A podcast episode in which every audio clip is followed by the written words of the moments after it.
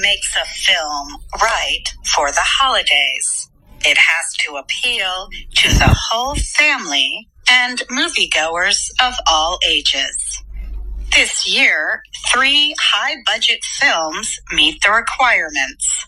Star Wars The Last Jedi was released widely last Friday.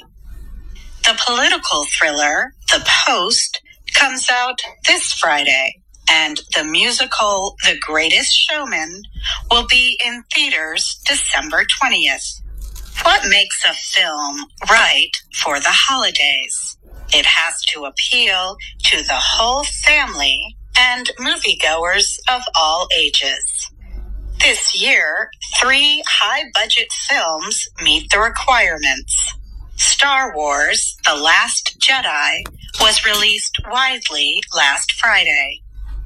The political thriller The Post comes out this Friday, and the musical The Greatest Showman will be in theaters December 20th.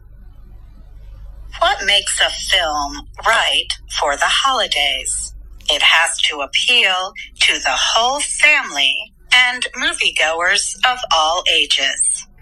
This year, three high budget films meet the requirements. Star Wars The Last Jedi was released widely last Friday. The political thriller The Post comes out this Friday, and the musical The Greatest Showman will be in theaters December 20th. What makes a film right for the holidays? It has to appeal to the whole family and moviegoers of all ages. This year, three high budget films meet the requirements. Star Wars The Last Jedi was released widely last Friday.